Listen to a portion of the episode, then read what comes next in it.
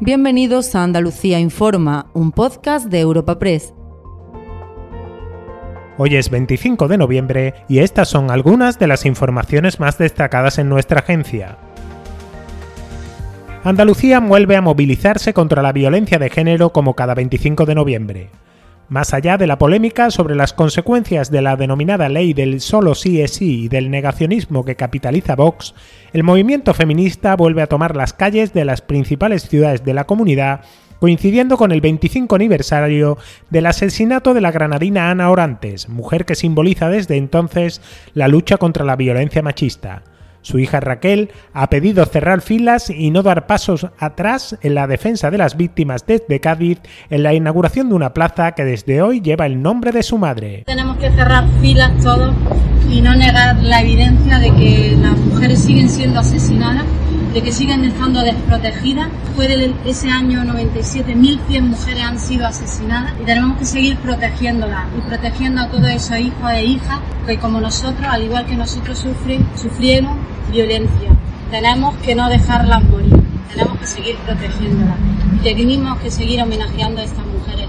No tenemos que dar un pasito atrás como parece que estamos haciendo, no podemos retroceder.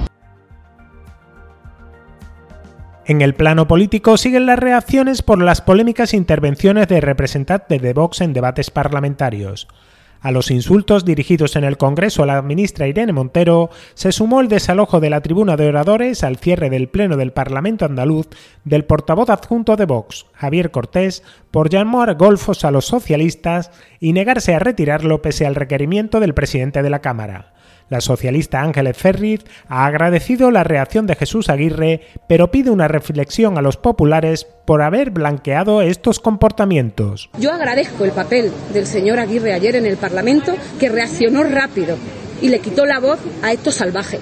Pero desde luego creo que hay que hacer algo más y que el PP debería replantearse que si vos has llegado hasta aquí y a estos extremos es en gran parte porque han ido de su mano y porque les permiten todavía cosas que no son razonables. De ellos depende. Los demás ya pusimos un cordón sanitario desde primera hora ante esta fuerza política. Ahora les toca a ellos poner el cordón sanitario. Basta ya.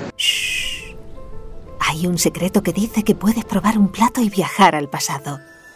Ponerle el broche dorado a tus recetas con el aceite de oliva más puro recibir de tu vecino las verduras más sabrosas y disfrutar el mejor jamón ibérico del mundo. Puede que todo esto sea un secreto a voces, pero es nuestro secreto para conseguir la calidad, la riqueza y ese puntito tan especial de Andalucía. Gusto del Sur, el sabor de tu vida. Junta de Andalucía. Y al cierre, respuesta inmediata desde Andalucía a la luz verde del Congreso al impuesto a las grandes fortunas. La Junta ya había anunciado que la llevará al Tribunal Constitucional y horas después de su aprobación de madrugada en la Cámara Baja, la patronal andaluza da por hecho que el nuevo tributo será tumbado en los tribunales, mientras que desde la COE se critica que el gobierno diseñe impuestos a la carta y exclusivamente con fines ideológicos y electorales. Escuchen al presidente de la CEA, Javier González de Lara, y al vicepresidente de COE y presidente de ATA, Lorenzo Amor, en un encuentro informativo organizado por Europa Press. ¿Cómo se puede poner un impuesto de las grandes fortunas cuando no se ha derogado el impuesto de patrimonio? que es un impuesto estatal transferido a las comunidades autónomas. Es que es doble imposición. Entonces, ¿qué estamos jugando? A las casitas. O sea, si yo tengo un impuesto vigente que es de patrimonio, no puedo inventar otro que graba el mismo hecho imponible. Es de sentido común y la jurisprudencia se lo cargará seguro dentro de seis meses, un año, año y medio, dos años, pero claro, será otro gobierno el que sea y el que tendrá que cargar con, con los problemas. Lo que no podemos diseñar es impuestos a la carta y leyes a la carta por intereses propiamente o políticos o electorales.